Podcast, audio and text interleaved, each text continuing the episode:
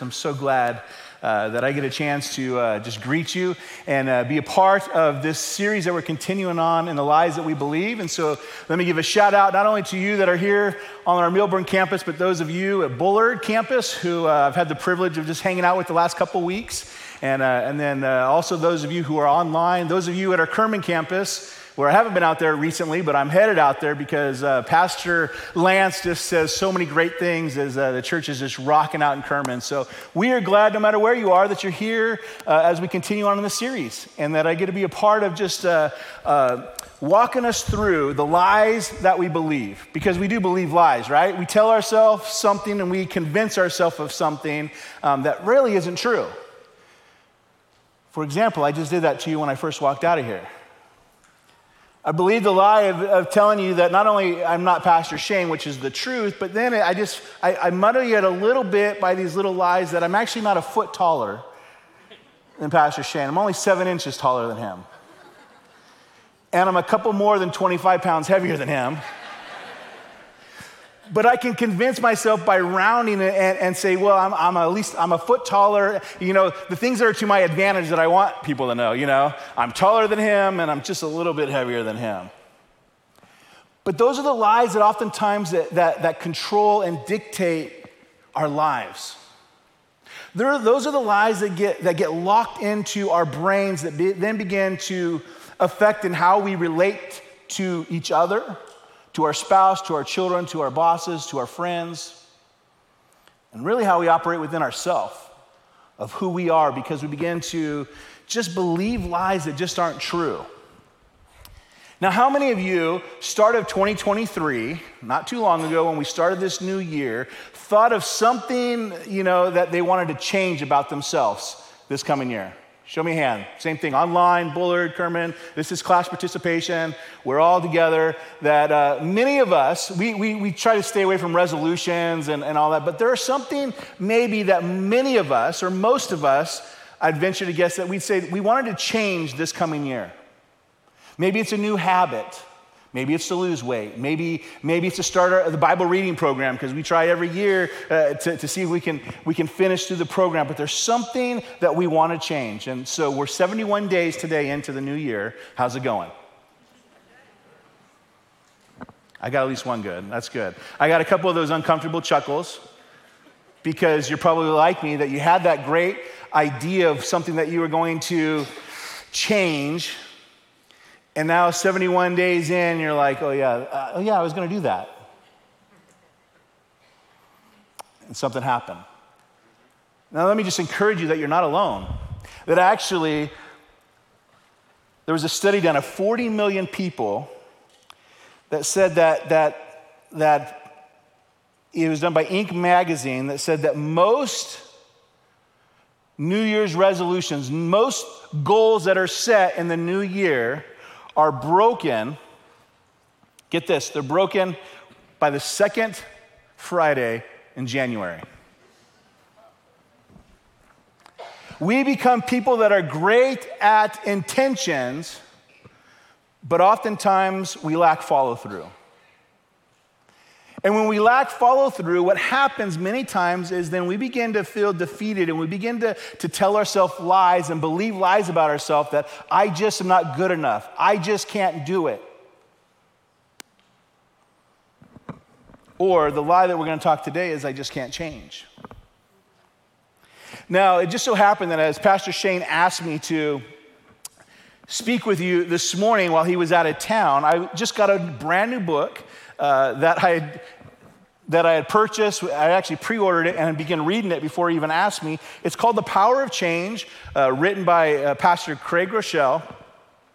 And get this this is in the opening of his book. It says, There are a few things in life more frustrating than knowing that you need to change, wanting to change, and trying to change, but actually not changing. How do I know? Because I've tried so hard so many times only to hit the same brick wall of failure time and time again. This made me actually want to read the book because this is somebody that I can relate to. This is somebody who, who I know has, has done exactly what I've done, countless number of times where I've tried to break a habit or start a new habit or make an adjustment and a change in my life only to be met with failure, discouragement. And so today I want to talk to you who've wanted to change, those of you who've hoped to change, those of you who have tried to change, but you've just accepted the lie that I can't change.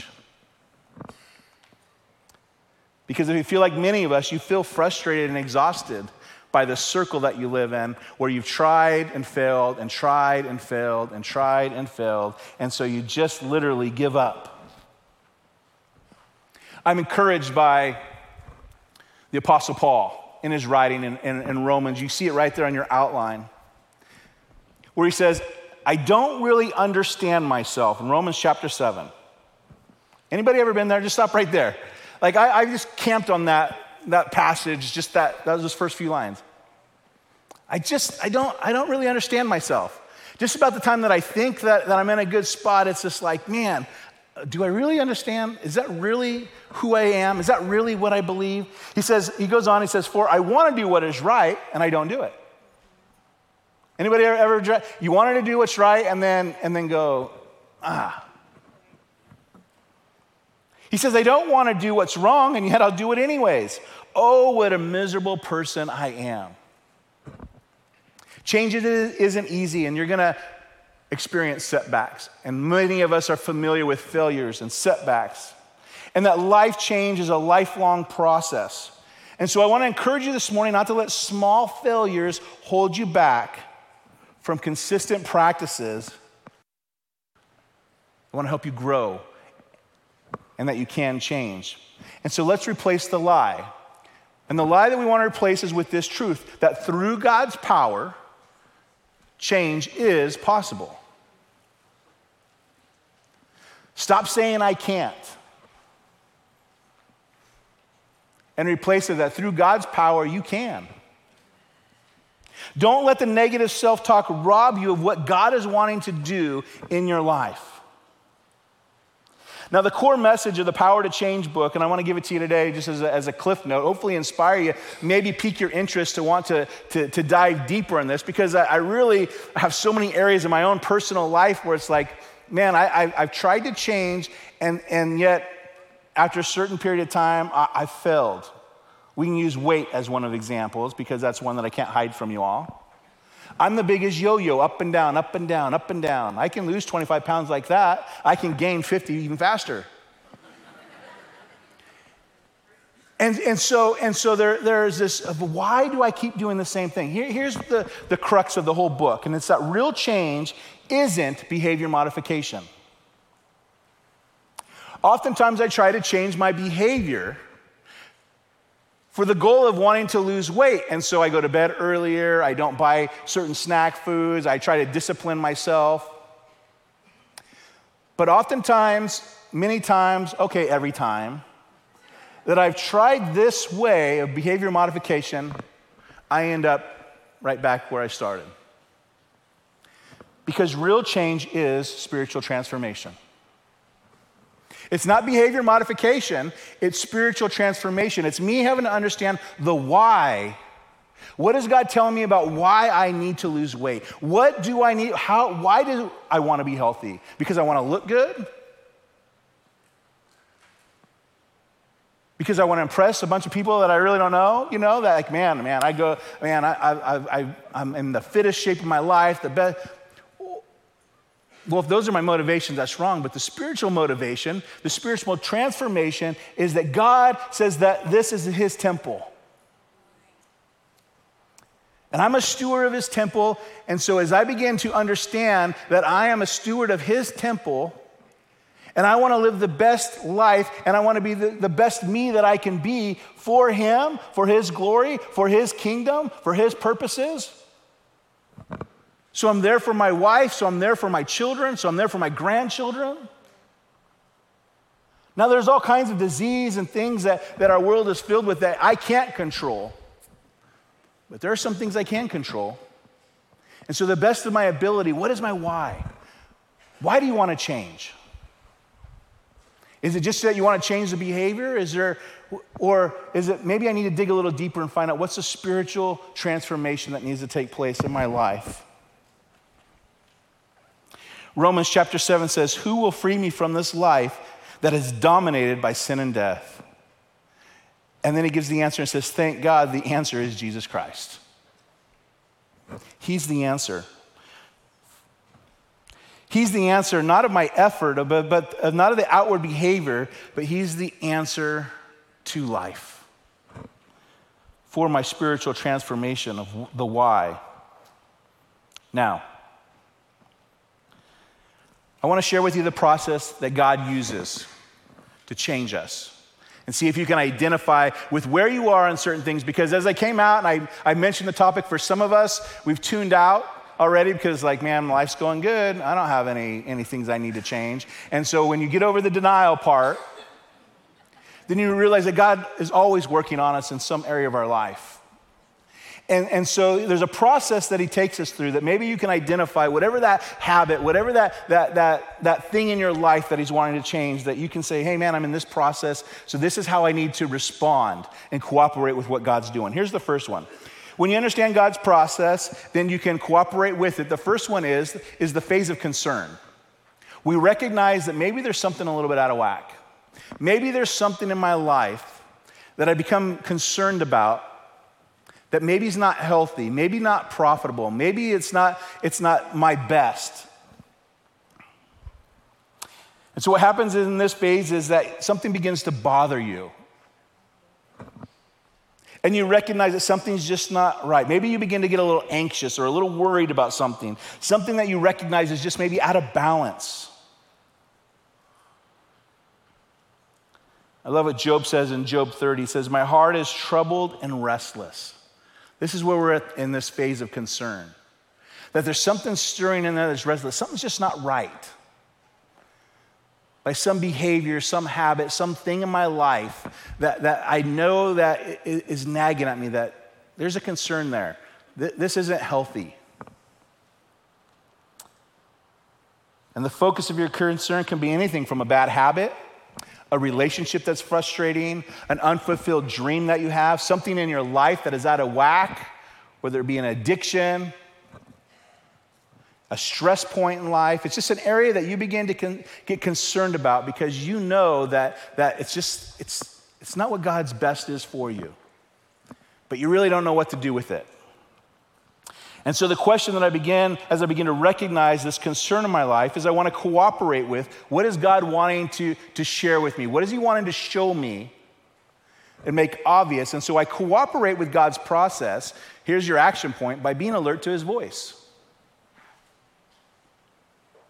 How many of you believe that God speaks to you? Let me just, let me just confirm if, if, if, if you're unsure, God does speak to you. In multitude of through his scripture, through a word. Again, in Job, it says, For God does speak, now one way, now another, through man.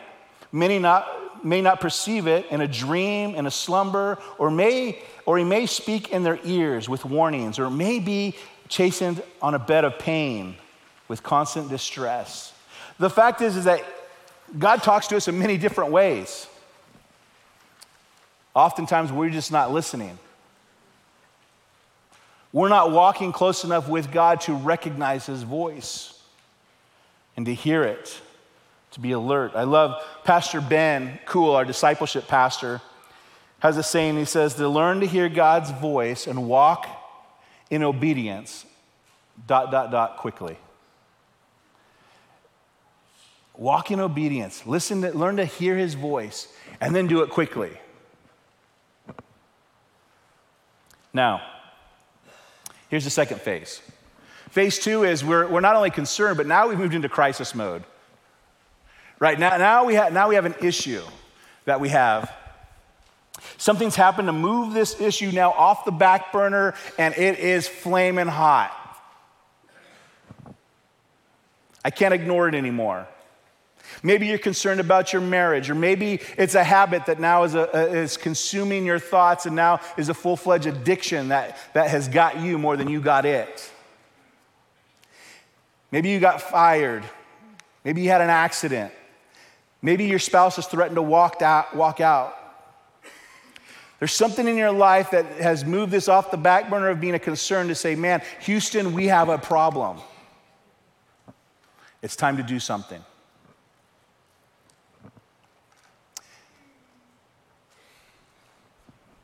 Now, sometimes it happens when a spouse walks up and says, God, I've had enough of you. And they force the issue. Or an intervention when somebody says, Man, you've got a problem that I need to come and share with you. But sometimes it's accumulation of a lot of little things in life. It's, it's us just kind of uh, putting off certain things. You want to you wanna use weight as an example because it's easier to make fun of me and use me as your real life example. I, I can always have an excuse. I eat when I'm stressed. I told my counselor this once. It's like, yeah, I eat when I, he asked, you know, do you, is that your coping mechanism? Yeah. But as he dug a little deeper, he's all, yeah, but you eat when you're happy too. and when you're sad and depressed. And when, I mean, that is my go to. And so at what point are you going to, is this going to become real? When, when you go from pre diabetic to diabetic? When you go, when you go from this is, this is something that we're concerned with, with, with now you're having to take medication, now we're having to monitor you.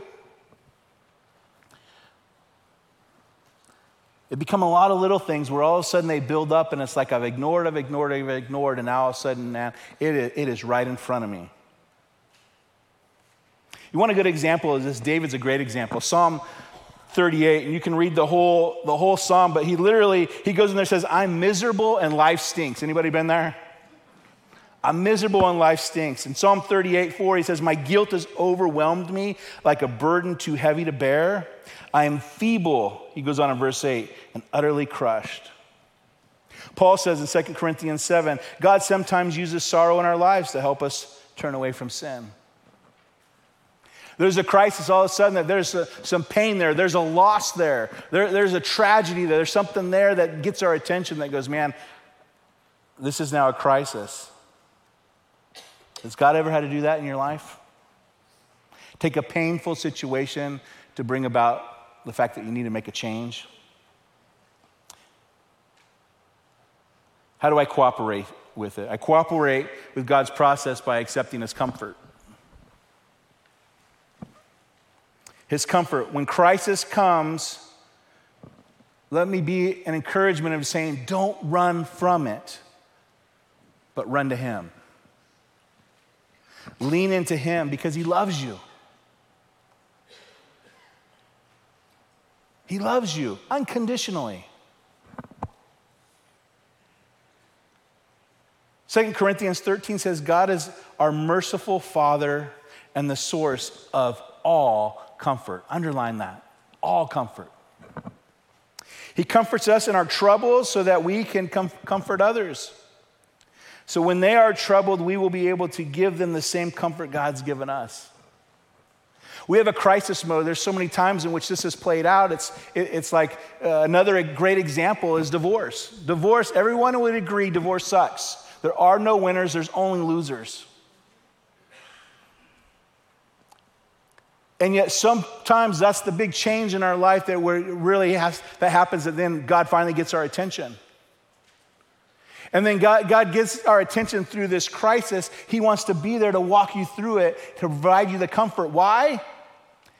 Because He knows that you look around you, there's all kinds of people that are going to go through the same thing that you just went through. And now you can begin to use that pain to His glory and to His honor, to His praise, to help someone else who's walking that same stinky road that you're on. So it's an allowing to be a comfort that you're running to God, not away from God. Jonah says, When I had lost all hope, I turned my thoughts once more to the Lord. When I've lost, when, I, when I've lost everything, when I have nothing left, sometimes we have to be that desperate to go running home. Now, when you face the stage of facing a crisis, you get more, you move into the next phase, phase three, which is choice. I'm concerned about something. Now that something has grown into a bigger thing where now it's a crisis, and now I move into a choice. You can't ignore it anymore. This is the turning point because you, you have to make up your mind am I going to face the problem or am I going to run away and retreat? Am I going to rationalize what I'm going through or, or am I going to deal with it? Am I going to take responsibility or am I going to just continue to blame other people for where I'm at in life? Am I going to wake up to the reality or am I just going to continue to live in denial? Am I going to begin to ta- the task of making those changes necessary or am I going to be the, believe the lie and just accept defeat that I can't change? Here, here's the powerful thing. It's a choice and the choice is ours. Shane's talked about this in the last couple of weeks that one of the greatest gifts God's given us is the ability to choose. One of the things that, that I impress hard on my kids, probably they would say a little too hard, is stop playing the victim. We, we have raised a society in which we, are, we, we want to be the victim of everything. It's everyone else's fault. Instead of taking the, the, the, the, responsibility that I have the responsibility to make the changes that I can make, to be who God's called me to be, and to live that out. I get it. Life sometimes does stink, as David said. And not everything that has happened to you is a result of something that, has, that you've done. Maybe you're just a bystander that got caught up in, and, and you get the aftermath the, of the pain. But you get a choice to say, man, I'm not going to live here. I'm not going to accept this. I'm going to change. Job 34 again says, in verse 3 says, We choose the sounds that we want to listen to. We choose the taste we want in food, and we should choose to follow what is right. This is a decision phase. At this moment of decision, you, can, you, can, you can't just procrastinate any longer. It's, it's what you know, uh, counselors call, and you can read about this called, it's the fight or flight. You, you're either going to stay and fight or you're going to run away and, and, and you're, you're out of here. And God just wants you to stay and fight. He wants you to stay in the battle. The world gives you lots of ways to flee, though, lots of ways to escape, lots of ways to run away. People use drugs, they use alcohol, they use affairs, they drown themselves in television. They go on huge shopping sprees. We have all kinds of things that we can fill those voids in our life that keep us from addressing the fact that, man, there's a crisis and I need to make a change. But I love the fact that we get to make the choice to face it or to flee from it. Now, what can I do to cooperate? I cooperate with God's process by asking for His courage. I ask Him for courage because guess what? You're going to need it. How many of you can, can testify that life is a battle? Life is hard. How many of you have scars and wounds that are carrying around these deep cuts? It's hard. And so the fact of facing an area in our life in which we need to make a change, that can be a daunting, huge mountain that seems so big. How am I gonna, how am I gonna climb it? How am I gonna overcome? How am I gonna get past that? It's through courage of knowing that you're not walking alone. It says that He never leaves you, He never forsakes you. He's with you every step of the way. And oftentimes, it's just a matter of re- repositioning our minds to think, you know, this isn't my battle, this is his battle. And he's already won. And so I'm going to I'm going to lean into him. Isaiah says, When you go through deep waters, he says, I'll be with you. When you go through rivers of difficulty, you won't, you will not drown. And when you walk through the fire of oppression, you will not be burned up. Jesus is with you every step of the way. He is faithful. So we don't have to be afraid. You can't predict when you make, begin to make the change where it's going to take you, but you can rest on the fact that God is with you every step of the way. Now we're going to move to phase four, which is comprehension. It's the comprehension phase. It's like, okay, I got a choice. Phase four involves gaining new understanding of what is that issue in my life that needs change. This is, this is the phase of insight. This is, this is where, where Paul, where in Romans chapter 12, it says, be changed within by a new way of thinking. If I want to change, it needs to start up here. And it needs to move from my head down to my heart so that I get the spiritual transformation that he's wanting to do in my life. The truth here is, is notice it says, be changed by the new way of thinking. The truth is that you cannot change without changing the way that you think. You can't. You got to break those old patterns, those old thought processes that you've been carrying along for way too long. You can't change your behavior for a little while because guess what? It won't last. Because you realize that real change isn't what? It's not behavior modification, it's spiritual transformation. It's got to go from here to here before it's going to stick. So at this stage, you begin to change your perspective, the way that you see the problem, the way that you see yourself, maybe the way that you see others, maybe the way that you see your marriage, maybe the way that you see your parenting, maybe the way you see how, how it is that, that, that you're able to function within a very dysfunctional job that you're in right now. You begin to see things differently. And so I cooperate with God's process by applying His Word. In the comprehension stage, I'm learning what the real truth is about the problem. What's the bigger truth that I need to get? It's not just the weight that I need to lose. What's the real truth? What is the real thing that I got to get to behind what God's wanting to communicate? Because He does. He speaks right to what the issue is of why I eat when I'm stressed, why I eat when I'm sad, why I eat when I'm happy, why I. I mean, there are real things in God's scripture that is just filled, if we would just open His Word, that really speaks to the real deeper, real meaning behind why I do what I do and why I'm struggling the way that I am. And so it's allowing Him to change your way of thinking and applying His Word. Second Timothy, the whole Bible is useful to teach us what is true and to make us realize what is wrong in our lives.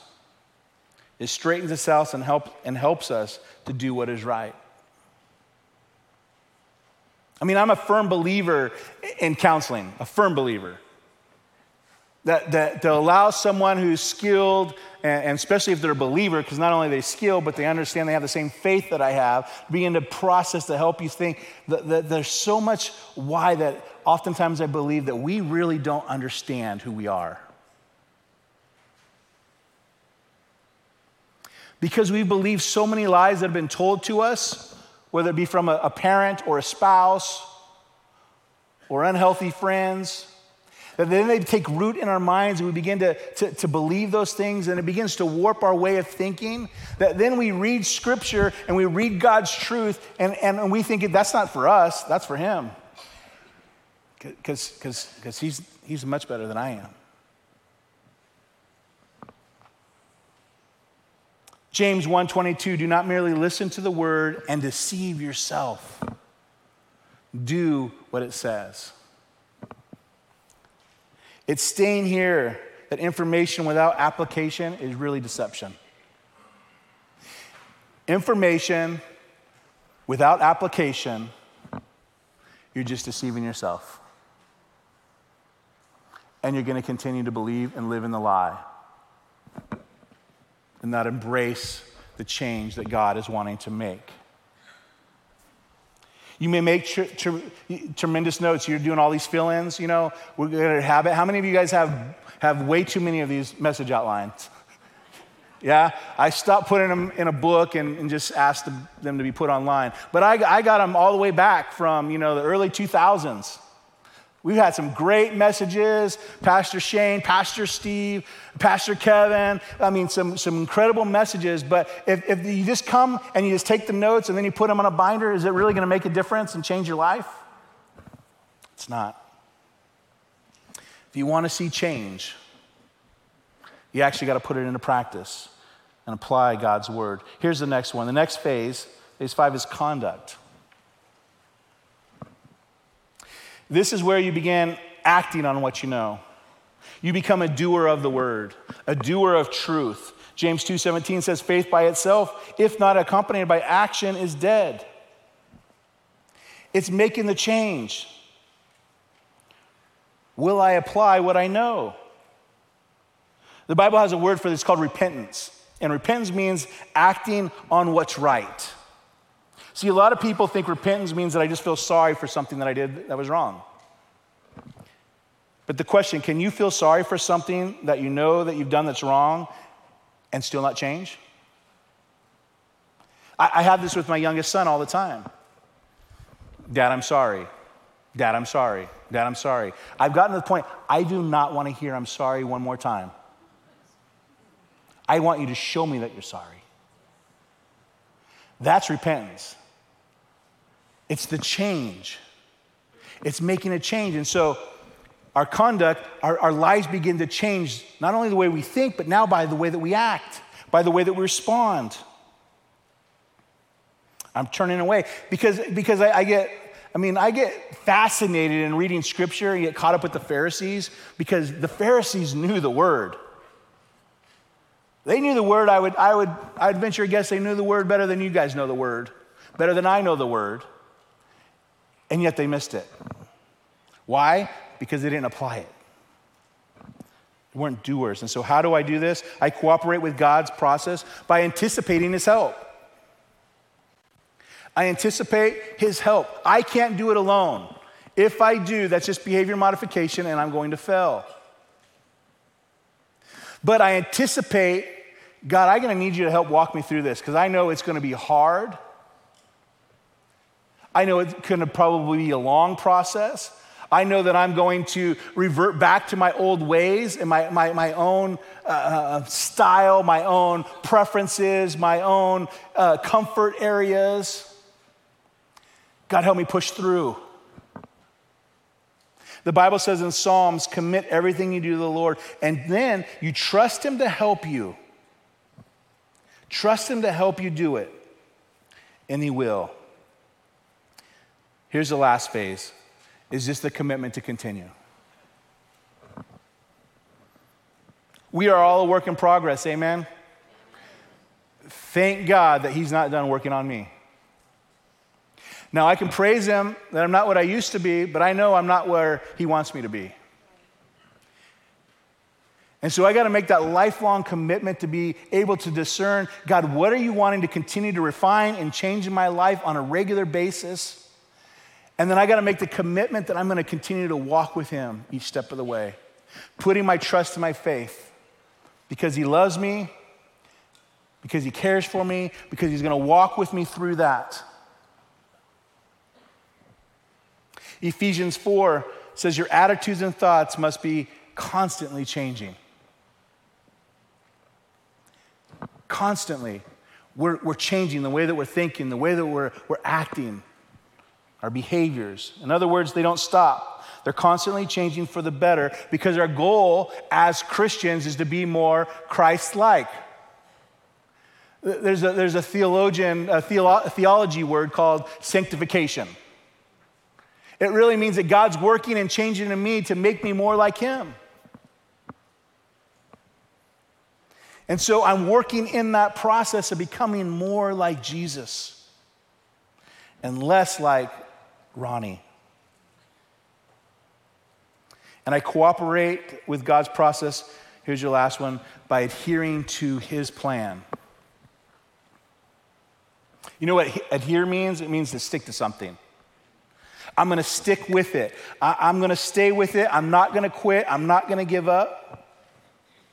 No matter how uncomfortable, no matter how hard it is. I believe this change is for the better, and so I'm just going to I'm going to plow through. I'm not going to give up. There's two promises that I want to close with. The first one, Galatians 6, says, Let us not get tired of doing what is right. For after a while, he will reap a harvest of blessing if we don't get discouraged and give up. Can I just say, if you quit, if you give up, you're missing out on God's best for you. God's got good things for you. Don't give up on Him. Don't give up on yourself. Philippians 1 6, be confident in this, that he who began a good work in you will carry it on to completion until the day of Christ Jesus. God, who started something in you, wants to finish it in you, but guess what? It goes back to you got a choice. He wants to finish the good work in you, but you get the choice. You get to choose if you're going to cooperate with that. And so, as we wrap up, there's, there's one other thing that's not in your outline, but it's going to be very beneficial and helpful for change, and that is to have support. It's to have support that we all need because we weren't meant to do life alone. And so, we need brothers and sisters and people who love us and care about us. What does that look like? I, I just want to leave you with a couple encouragements of practical things that you can do. The first one is, is here on our, our Millburn campus, we have the, the prayer lounge. And so maybe today there's someone that you just need to go talk with. Just pray with me because I'm having a hard time. You can, on Bullard campus, you can talk to Pastor Mike. There's an area actually on our Kerman campus, the same thing, a prayer area that you can go to and talk to someone. If you're online, you can tap it in the chat. We have a team of people in the chat that would love just to walk you through the message today and to pray with you and encourage you. And then the second thing is, is that you become part of the family the church family. That as a group of believers that we're standing together and supporting each other. Here because we care for each other. Don't just become an attender, be a belonger. There's so many amazing people just in this room alone. Not, and I know there's amazing people on all of our other campuses and online. Get connected with the body to help you so you don't have to walk these changes alone. There's nothing worse than being alone and isolated and feeling like no one understands and no one cares. That's just going to feed the lie that I can't change. So surround yourself with people that care for you. They're going to say, Yeah, you can. I'm going to hold you accountable to it. I'm going to call you. I'm going to text you. I'm going to meet you for coffee. I'm going to help walk this hard road. I'm going to do it with you. Bow with me in prayer. Father God, I thank you for your word that doesn't return void. And so, knowing that, God, that there's areas in our life that you're always refining, that you're bringing to our attention and to our mind, that, God, you want to make a change. God, give us the courage. Give us the ability to, to, to not be the victim, but God, that we, we will just embrace those things that we can control, that we can give to you to make the changes that you're wanting to make. Give us the, the courage and the willpower to walk these, these hard steps that some of us have got to take. Maybe that means on Wednesday night for the first time that I'm going to go to celebrate recovery. I'm just going to check it out because maybe there's someone else there that's struggling with what I'm struggling with. Maybe I'm going to find a good Christian counselor that I can process that through. That maybe I can find a marriage counselor that, that instead of giving up, I can I can sit with somebody and mediate, and they can help us walk through some reconciliation. God, whatever it is, I just pray that you'd give us the courage to act on whatever it is that you're speaking into our hearts. God, we love you. We praise you. We thank you for the day. And all God's people said, Amen. Amen.